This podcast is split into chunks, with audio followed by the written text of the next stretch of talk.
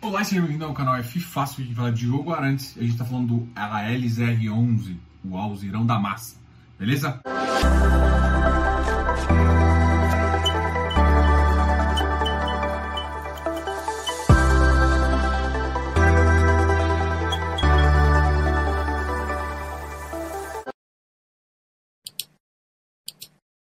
Então, eu acho que todo mundo aqui quer saber exatamente assim. E aí, o preço ficou caro, ficou barato? Eu acho que todo mundo já está entendendo um pouquinho da qualidade e também o que aconteceu durante as emissões. Então a gente vai recapitular aqui como é que vai ser. A gente vai falar um pouquinho do ativo, um pouquinho do portfólio do ativo e vai também te falar as qualidades comparativas do ativo. Eu sou um consultor financeiro, eu aqui não vou te dar uma recomendação nem de entrada nem de saída. Bom, então vamos começar. A grande dúvida de todo mundo é muito simples. E aí, tá valendo a pena? Não ficou caro demais?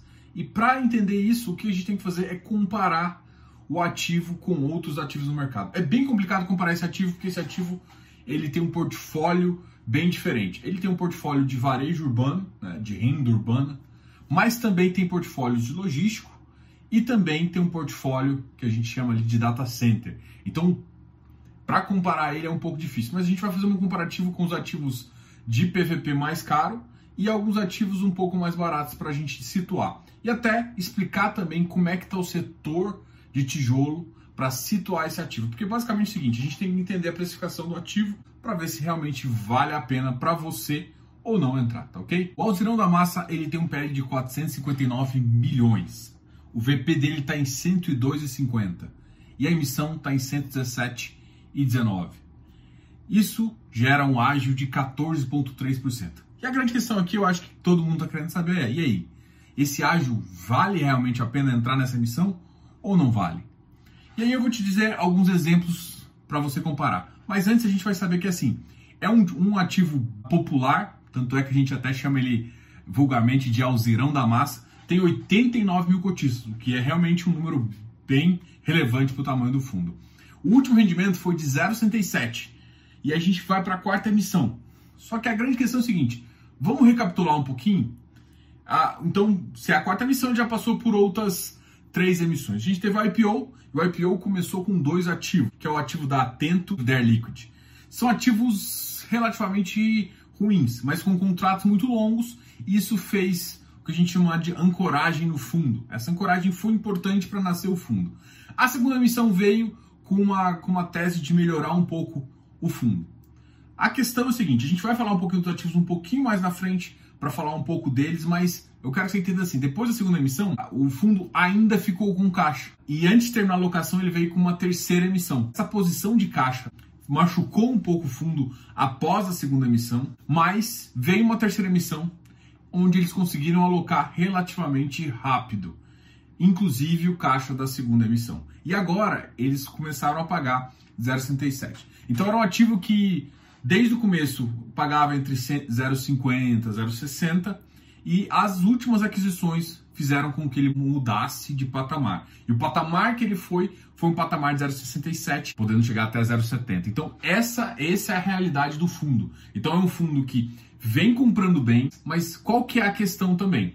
O que incomoda muita gente é que o fundo não deixou ele mudar de patamar. Ou seja, acabou de alocação e já veio essa nova missão. Então, realmente, algumas das alocações demoraram, mas a última foi interessante, foi boa. Mudou, inclusive, o ativo de patamar, o que fez com que a cota subisse bastante. Isso, a referência de cota subir é muito mais muita questão do mercado, o mercado gostar da tese e tudo mais. Isso fez com que realmente o mercado começasse a olhar esse ativo de forma diferente.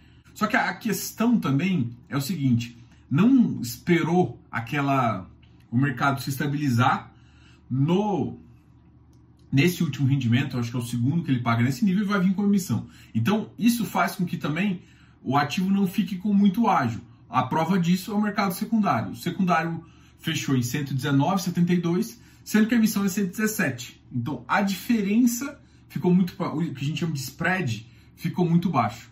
Então, isso prova não que o ativo é ruim, nem que é bom, mas que o ativo não teve tempo ainda de se provar. E aí, para avaliar se você vai entrar no ativo puramente, porque basicamente no preço que está, tanto faz entrar na oferta ou entrar no secundário, que você pode ganhar um pouquinho menos ou não, porque realmente o preço caiu bastante. Então a grande questão é a seguinte: e aí? vale realmente entrar no ativo ou não. Se você for pensar que a referência agora de patamar é 0,67 e uns quebrados, quase 0,68, pô, vamos comparar um outro ativo que está mais ou menos com esse. Vamos, por exemplo, pegar um TRX, que é um, um renda urbana. Ele está pagando isso e está na 105, que está no próximo VP. Outro para comparar, por exemplo, é o HGLG. O HGLG ele está custando mais ou menos 171 e ele tem mais ou menos o preço em 148, preço patrimonial, que dá mais ou menos 17% de ágio. É um dos ativos que tem mais ágio no mercado e consegue mais segurar ágio. Eu estou dando essa referência porque dá mais ou menos 15% de ágio do preço do mercado em relação ao preço do ativo, tá? Essa oferta do Alzirão, ela me dá mais ou menos 14%. Ou seja, realmente, se você for comparar com um ativo, um dos mais ativos mais caros do mercado, realmente está. Como o Alzirão ele tem muito log, a gente, eu, eu quis comparar ele com o ativo. Só que a média do mercado de log hoje está mais ou menos 1,01, está mais ou menos 1 a 2% de ágio em relação ao mercado. Se a gente for comparar com o mercado de edifícios, mercado de corporativos e lajes, inclusive que ele tem, dá mais ou menos uh, ah, 0,8. Então, lajes está bem tá abaixo do valor patrimonial. E se a gente for pensar em, em renda urbana, aí renda urbana a gente tem, tem um ágio um pouquinho maior, de mais ou menos 5 a 6%. Então, se for contar tudo isso, o ativo realmente tem um ágio acima do que os outros pares estão fazendo. E se for comparar com o tijolo, tijolo está abaixo do valor patrimonial. Então, assim, como ele não tem nenhum par exatamente para a gente fazer uma comparação, a, a, questão do ativo é que ele fala que vai pagar 0,70 centavos você tem que ver se isso vale o seu, uh, o seu investimento, se você gosta do portfólio. Então, agora a gente vai falar um pouco do portfólio. Mas se você notar para essa comparação, é um ativo que ele realmente o, o que, não só pensando no patrimônio, né, mas pensando no patrimônio versus o que uh, você está pagando a emissão, realmente é uma emissão com um certo ágio, né, que aí você tem que analisar se vale. E realmente o ágio, pro momento de mercado, está realmente acima do que, uh, do que a maioria dos players estão operando. Pensando em mercado, isso está um pouco acima. Ah, mas compensa ou não compensa? Não é essa a questão. Compensa ou compensa, você vai decidir se você vai entrar ou não. Tem um mercado que, que não tem nenhum parque, por exemplo, o mercado de data center.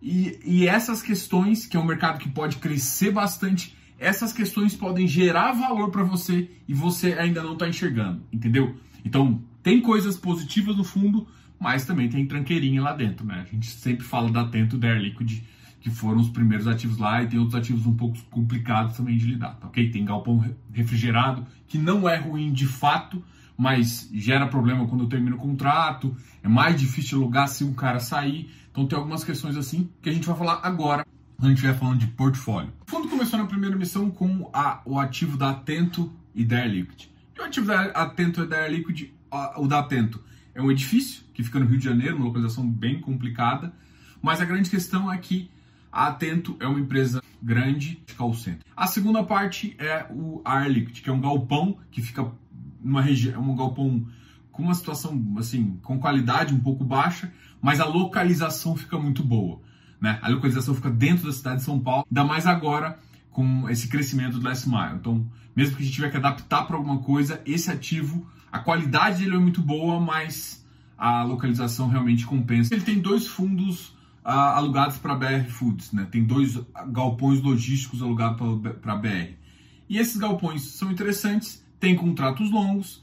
A grande questão galpão logístico refrigerado industrial. O principal ponto aqui é o seguinte, em termos de reposição, é uma coisa que se sempre gera ressalva, assim como industrial, entendeu? São esses dois, assim, enquanto um logístico uh, ah, para e-commerce, um logístico assim, você consegue ter um giro um pouco maior, não tanto quanto de uma laje, mas você consegue ter um giro maior. E, esses ativos é, refrigerados são um pouco mais específicos, tá?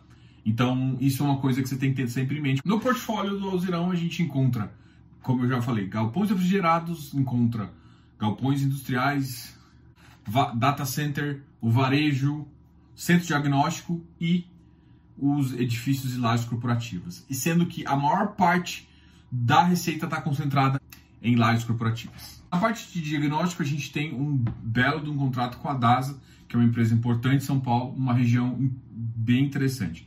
Isso trouxe uma certa qualidade para o ativo. além do contrato, uma região muito interessante e também uma exposição no, no mercado que tem se, cada vez crescido mais. Dois outros ativos é o da Decathlon também, que fica em São Paulo, e um que fica no Rio de Janeiro, que é o da Globo. O do Decathlon a gente pode falar que é uma região boa que ele tem, e é um contrato interessante também com uma grande varejista no setor esportivo. E o outro que é com a Globo, a grande questão é a seguinte: a gente sabe um pouco das dificuldades que a Globo. As empresas de televisão estão sofrendo muito ah, com empresas de streaming e outras questões. A atenção das pessoas está saindo um pouco da TV. A empresa ainda classificada com bons rates, e isso é interessante você saber. E a Aliança deu início ao fundo Aliança Digital Realty FI, tá ok?